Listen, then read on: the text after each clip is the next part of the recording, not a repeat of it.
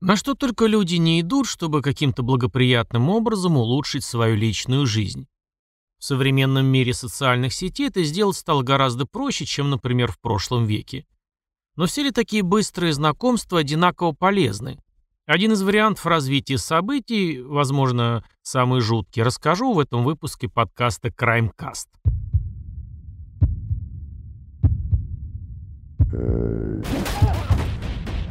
Краймкаст. Добрейшего всем денечка, меня зовут Евгений, под ником Пожилой Ксеноморф я озвучиваю этим же голосом всякое. Это всякое можно найти на Литресе в виде аудиокниг, которые уже скоро будет три сотни в разном видео на Ютубе, на аудиокнижных сайтах и ВКонтактике. Инфу обо всем этом можно найти в моей группе ВК. А если вас интересует строго True Crime, обратите внимание на канал подкаста на ютубчике. Там теперь не только зеркало подкаста, но и есть уже несколько видосиков по психологии маньяков и серийных душегубов. Скорее всего, буду продолжать эту тему. А пока вернемся к сегодняшней запутанной истории. Дэвид Кроупа – самый обычный средний мужчина без каких-то особенных загонов.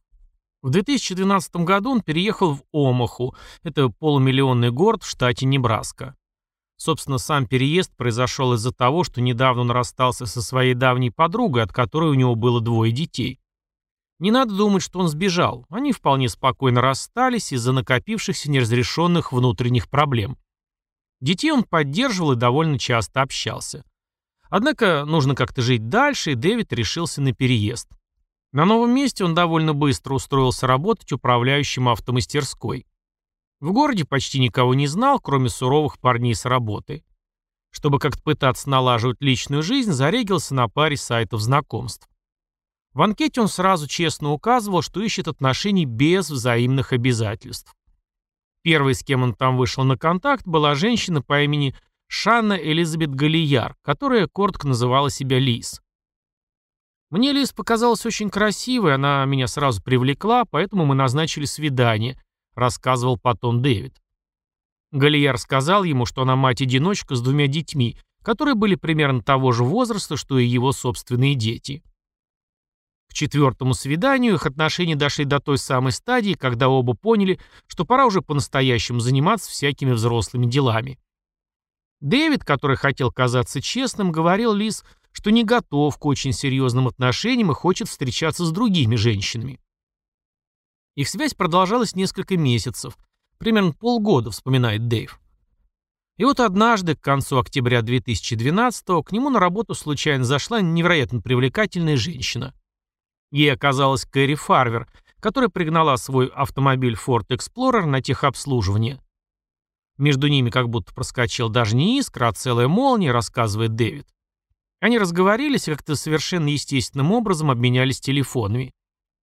Через некоторое время они назначили свидание и встретились. Кэрри была матерью-одиночкой и так же, как и Дэйв, не хотела серьезных отношений. Дэвиду показалось, что он сорвал большой куш. И вот они встретились в очередной раз в квартире Дэйва в обеденный перерыв. Добившись всех поставленных перед свиданием целей, они вышли к лифту. А здесь прямо им навстречу направляется Лиз Галияр, которая внезапно потребовалась что-то забрать из оставленных у своего любовника вещей. Эта встреча длилась какие-то считанные минуты, и никто не мог подумать, что она будет иметь такие далеко идущие последствия. Дэвид Хроупа очень увлекся своей новой пассией. Через пару недель ему поручили подготовить онлайн-проект, и он привлек к нему Кэрри Фарвер – она была программистом и жила в часе езды от Омахи, в Македонии, штат Айова. Когда вместе работали над его проектом, Кэрри оставался ночевать у Дэйва. И вот однажды утром, 13 ноября 2012 он собрался на работу, поцеловал Кэрри и сказал, что вернется вечером.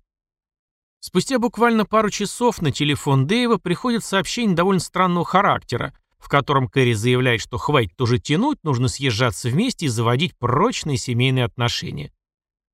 Дэвид удивился такому повороту и отписал ей что-то типа «Ну что за дела, мы же договаривались, что этого никогда не будет, мне это не интересно». Она ответила почти сразу, написав «Хорошо, я тебя ненавижу, я встречаюсь кое с кем другим, не хочу больше тебя видеть, прощай». Потом еще несколько сообщений с массой ненормативной лексики, всевозможными проклятиями и сообщением, что Фарвер теперь уезжает навсегда. «Я не знал, что и думать. Я был потрясен», — говорит Дэйв. Когда он вернулся домой тем же вечером, Кэрри и ее вещей уже не было. В то время он посчитал, что ему чертовски повезло. Повезло не завязнуть в более долгие отношения с такой импульсивной женщиной. Да, он думал, что ему повезло, но он и представить себе не мог, что следующие четыре года будет подвергаться самому настоящему преследованию и потокам кипящей ненависти с номера Кэрри, который даже заставит его опасаться за свою жизнь. По мнению друзей и знакомых, Кэрри Фарвер была живой и доброй женщиной, которая освещала собой любую комнату, в которую входила. Но ее жизнь не всегда была такой. Когда ей было чуть за 20, она родила сына. Потом началась долгая послеродовая депрессия, которая в конечном итоге переросла в биполярное расстройство. Но ко времени описываемых событий она уже была в полном порядке благодаря приему препаратов. В 37 лет Кэрри имела стабильную работу айтишника и периодически встречалась с представителями противоположного пола. Примерно в то же время, когда Дэйв получил серию странных, нехарактерных сообщений от Кэрри Фарвер, ее мать тоже получила сообщение с ее номера, в котором говорилось, что она решила начать новую жизнь и отправляется за ней прямо сейчас в штат Канзас. Мать пыталась ей дозвониться и поговорить, но звонок постоянно сбрасывали. Многие другие друзья и члены семьи Кэрри получили похожие сообщения, и хотя все они относились к этому немного скептически, нельзя было предположить, что они отправлены кем-то, кроме самой Кэрри. И вот только когда Кэрри Фарвер не появилась в день свадьбы сводного брата, 16 ноября, ее мать сообщила о пропаже дочери. Не забыла добавить о биполярочке и необходимости постоянного приема лекарств. Полицейские отнеслись к этому несколько скептически. Ну, такого рода вещи случаются постоянно, когда кто-то с биполярным расстройством прекращает принимать свои лекарства, и тогда они могут начать вести себя действительно беспорядочно. Мать поняла, что всерьез ее заявление не воспринимают. Как потом, через пару лет пояснили правоохранители, Имеющиеся данные в ходе первоначального расследования показались им неубедительными. Между тем Дэйв Кроупа заявил, что продолжает получать натурально сотни беспокоящих текстовых сообщений и электронных писем от Кэрри Фарвер. «Я сделаю все, что в моих силах, чтобы вы страдали», — говорится в одном из СМС. В другом уже так. «Мы принадлежим друг другу, Дэйв». Он сказал, что много сообщений было сосредоточено на Лиз Галияр, той самой женщине, с которой ранее встречался Дэвид и которая случайно пересеклась с Кэрри Фарвер в коридоре дома Кроупы. Галияр рассказал ему, что тоже получает оскорбительные сообщения и электронные письма. Однажды Дэйв сказал, что Лиз позвонила ему и сказала, что ее гараж подвергся настоящему вандализму. Кто-то написал «шлюха Дэйва» внутри гаража аэрозольной краской. Лиз Галияр официально заявил об этом инциденте в полиции Омахи в конце ноября 2012 -го. Время шло. Кэрри Фарвер продолжала пропускать важные семейные мероприятия, включая свой день рождения, 15-летие сына, День благодарения и даже похороны отца. Ее мать была уверена, что с дочерью что-то не так. Она все еще получала сообщения от нее и умоляла в ответных СМС позвонить ей, чтобы хотя бы услышать ее голос, но она так и не сделала этого. Мать Кэрри говорит, что со временем сообщения начали становиться все злее и злее. Потом начались обвинения в том, что она была плохой матерью и держала все под тотальным контролем. Еще мать заметила, что часто тексты содержат грамматические и пунктуационные ошибки, даже орфографические, которые, по ее словам, были не характерны для ее дочери, которая была крайне щепетильна в этом деле, почти как граммар нации. Периодически начал получать сообщения от предполагаемой матери и сын Кэрри Фарвер. Для Дэвида преследование было не только в виде текстовых. Однажды ночью я сидел дома на уютном диванчике с поднятыми ногами, смотрел телевизор и пытался расслабиться, и вдруг получаю текстовый СМС. «Я вижу тебя. Ты сидишь с поднятыми ногами в синей рубашке». И это было правдой, рассказывает он. Такие случаи были довольно часто, что никак не добавляло радости от жизни. Однажды ночью в январе 2013-го, почти через два месяца после начала преследования, Кроупа возвращался домой с работы, когда вдруг заметил знакомый автомобиль на соседней парковке. Подойдя ближе, он понял, что это тот самый Ford Explorer Кэрри Фарвер. Он не мог ошибаться. Это авто стояло у них в мастерской, он знал его довольно хорошо. Дэйв сфотал машину, номерной знак и отправил ее в полицию Омахи. Когда полиция обыскала машину, они смогли найти только один отпечаток пальца на контейнере с мятным дроже, типа нашего тик-така. Что интересно, он не соответствовал отпечаткам Кэрри Фарвер или вообще кому-нибудь из национальной базы данных ФБР. Время продолжало неумолимый бег. Кэрри как в воду канула. Однажды ее сын Макс решил написать сообщение матери в Facebook, чтобы посмотреть, что будет. Она ответила что-то типа «Эй, человечек, как ты?». Тогда Макс попросил ее ответить на три вопроса, чтобы доказать, что это действительно она. Какое у него было второе имя, как звали их первую собаку и как звали его лучшего друга. Ни одного ответа он так и не получил. Все это время Дэвид и Лиз периодически встречались друг с другом. Они оба все еще получали довольно злобные сообщения. Случалось даже так, что они получали их одновременно, когда находились вместе, например, смотрели телевизор или просто валялись на диванчике. В какой-то момент Краупа даже получил электронное письмо от Фарвер с угрозой убить Лиз Галияр, и в нем была фотография женщины, привязанной в багажнике автомобиля. Дэйв напрягся и позвонил Галияр, но та подтвердила, что с ней все в порядке. Через несколько дней она прислала ему ссылку на некролог для Лиз Галияр, что тоже не показалось ему забавным. Затем, в августе 2013 года, дом Лиз загорелся, погибли ее домашние животные, две собаки, кошка и змея. Пожарные уверенно заявили, что это был поджог, и Галияр сказал полиции, что подозревает только Кэрри Фарвер. Дэйв говорит, что к этому времени стал реально параноить и купил пистолет. А однажды автомастерская, где работал Кроупа, подверглась вандализму. Внутри все было исписано аэрозольной краской на тему низкого морального облика ее управляющего. В январе 2014 года Кроупа встречался со своей школьной подругой Хизер в своей квартире. Она рассказывает, что видела, как его сотовый телефон просто взорвался сообщениями, а затем чуть позже услышала, как кто-то дергал ручку входной двери. Когда они были в постели той ночью, в окно бросили кирпич. Бывшая девушка Кроупы, Эми Флора, мать его детей, тоже начала получать сообщения с угрозами от Кэрри Фарвер. «Я разрушу вашу жизнь и заберу ваше счастье», — говорилось в СМС. Эта угроза перестала быть голословной. К весне 2015-го прошло два с половиной года с тех пор, как Кэрри Фарвер видели лично. Сообщения от нее продолжали постоянно приходить. Дэвид Кроу несколько раз менял телефонные номера, ничего не помогало. Сообщения постепенно стали меняться с просто злобных на угрожающие. «Я ненавижу тебя так сильно, что хочу вонзить нож в твое сердце», говорится в одном из них. Полиция занималась этим делом, но без особых подвижек. И вдруг пара детективов из офиса шерифа округа под Таватами в Каунсил Блавс, штат Айова, ранее не работавшие над этим делом, решили внимательно его рассмотреть. Их заинтересовало само таинственное исчезновение Кэрри Фарвер. Они подошли с двух сторон. Первый начал рассматривать ситуацию, как будто Кэрри действительно жива, а второй, как будто она уже мертва. В первую очередь настораживало полное отсутствие движения денег на счету Кэрри. У нее был хороший доход, неплохой дом. Просто так взять и исчезнуть, не потратив ни одного цента со счета, это более чем странно, решили копы. Второй момент, который насторожил одного исследователя, это Лиз Галияр. Ее имя было во всех отчетах, хотя она, по ее словам, никак не участвовала в жизни Кэрри до того, как та пропала. С чего бы ей становиться объектом преследования? Из-за того, что все формы связи, исходящие от Фарвер, были электронными, детективы обратились в отдел цифровой криминалистической экспертизы. Оказалось, что еще в 2013-м Дэйв Кроуп и Лиз Галияр давали свое согласие на загрузку содержимого своих телефонов для первой группы следователей. Весь контент был в деле, похоже, ему не уделяли должного внимания.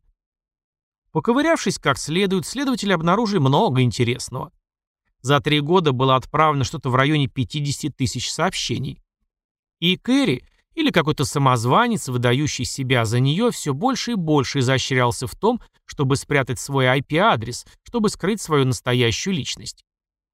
Внезапно в свалке этой инфы на телефоне Лиз Галияр обнаруживается фото автомобиля Кэрри Фарвер, судя по метаданным, сделанные за месяц до того, как его обнаружила полиция. Еще одним заслуживающим внимания моментом было то, что с телефона Лиз было сделано шесть замаскированных с помощью префиксов звонков на телефон Кэрри. Зачем нужно названию человеку, которого ты видела пару минут в коридоре? Также там была обнаружена видеозапись, как кто-то выходит из дома Дэйва Кроупы, но оно точно было сделано телефоном самой Галияр, а загружено на YouTube под именем Фарвер. Только вот загрузка произошла с IP-адреса, зарегенного в доме Лиз. Пока шло расследование, у Дэйва пропадает пистолет, который он купил для самозащиты. Естественно, он сразу же об этом заявил. Тогда один из полицейских едет к Лиз Галияр под надуманным предлогом. Он сообщает ей, что подозревается в рассылке сообщений некая малознакомая Дэйва Флора, и чтобы ее прихватить за мягкое, нужно загрузить новый контент с телефона Лиз. Та подписывает все нужные бумаги. В разговоре с сотрудником Лиз говорит, что у Дэйва вроде как пропал его пистолет, и не иначе, как его стянул это самая ваша проказница Флора. Буквально на следующий день в службу 911 от мисс Галияр поступает звонок, в котором она сообщает, что в нее стреляли и ранили в ногу во время прогулки в городском парке. Следствие было уверено, что это не совпадение, а самый настоящий самострел. Тем временем сотрудники цифровой экспертизы просеивали содержимое телефона Шанны Лиз Галияр и собрали замечательный урожай. Было обнаружено, что именно с этого аппарата было создано около 30 фальшивых адресов электронной почты с вариациями имени Кэрри Фарвер. Нашлось приложение, позволяющее планировать отправку сообщений. Именно это объясняло одновременное получение Дэйвом и Лис, находящихся вместе, гневных сообщений, отправленных от имени Кэрри. Было подсчитано, что она проводила примерно 50 часов в неделю, выдавая себя за Фарвер. Это стало ее постоянным занятием – выслеживать людей и отправлять им сообщения. Тогда детективы пошли на хитрый шаг. Они сказали Галияр, что верят в ее версию стрельбы с Флорой и что им нужна помощь, чтобы ее изобличить. И этот план сработал. Лиз почти сразу сфабриковал электронные письма как бы от Флоры, в которых она признается в стрельбе в парке. Потом они мастерски вывели ее на разговор о том, что было бы неплохо, если бы Флора призналась в убийстве Кэрри Фарвер и сообщила какие-то достоверные подробности. Трудно сказать почему, но Галияр опять повелась и вскоре переслала детективам якобы полученное от Флоры письмо, в котором та рассказывает, что ударила Фарвер ножом 3-4 раза в ее собственной машине и запихнула ее тело в мешок для мусора. Детали были слишком подробными. Полицейские возвращаются к машине Кэрри, стягивают обшивку с пассажирского сиденья и действительно видят там следы красного пятна. Как было установлено, это кровь Фарвер. Вызвали на допрос Шану Лиз Галияр и начали ей предъявлять всю доказуху, что нашли в ее мобильном, схему со сменой IP-адресов и признание Флоры. Она мало того, что пошла в полный отказ, но еще сказала, что у нее дома интернета вообще нет. Однако в то же самое время еще пара детективов получили ордер на обыск ее квартиры и удачно там все осмотрели, пока шел допрос. Были найдены некоторые вещи Кэрри Фарвер, ее фото и видеокамеры, которые, скорее всего, были украдены из ее дома. На видеокамере обнаружили запись, на которой Кэрри рассказывает о том, как кто-то за два дня до ее исчезновения расписал непотребными словами ее автомобиль. 22 декабря 2016 Шанна Галияр была арестована по обвинению в убийстве первой степени. Судья округа Дуглас сказал, что это однозначно самое сложное дело, в котором ему приходилось разбираться. Большинство случаев убийств тяжелые и мрачные, а это причудливое до такой степени, что нужно еще всех заставить поверить в то, что все это действительно произошло. Как можно своим собакам дать погибнуть в пожаре, который устроил сам же? Это почти так же невероятно, как стрелять самому себе в бедро. Адвокат Галияр просил отменить суд присяжных в пользу судебного разбирательства, то есть чтобы дело рассматривал только судья. Нет тела, нет места преступления, нет орудия убийства. Нет никаких доказательств того, что она умерла, говорит адвокат. Через некоторое время, еще до начала судебного разбирательства, Кроупов вспоминает, что у него есть планшет, которым иногда пользовался Галияр, и передает его следствию. В планшете находят карту памяти microSD, которая также была в телефоне Шанны Лис во время убийства.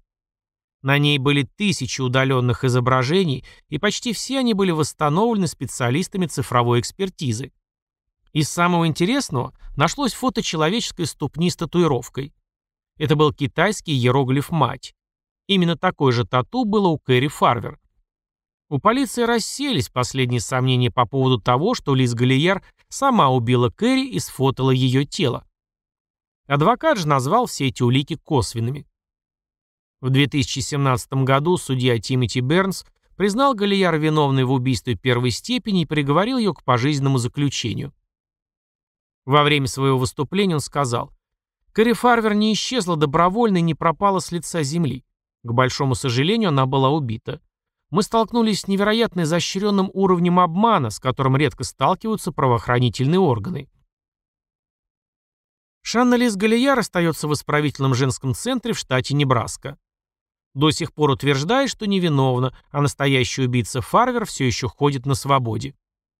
«Я не перестану бороться, пока меня не освободят и не найдут нужного человека», — говорит она. Периодически она подает апелляции на решение суда, которые пока что отклоняются. В местном колледже, где училась Кэрри, учрежден стипендиальный фонд ее имени. Люди, знавшие ее, хотели бы, чтобы ее помнили веселой, талантливой, умной женщиной, которой она и была. Дэйв Кроуп удалил все свои аккаунты из социальных сетей после этого случая. Теперь он предпочитает знакомство только офлайн. Вот такая запутанная история любовного треугольника с преследованиями и исчезновениями. Пишите, что думаете по этому поводу где-нибудь в комменты, Будьте поаккуратнее со знакомствами в социальных сетях.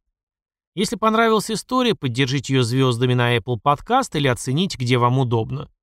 Захотите поддержать меня и подкаст, добро пожаловать на мою страничку на Boosty. Всем пока, до наших новых волнующих встреч.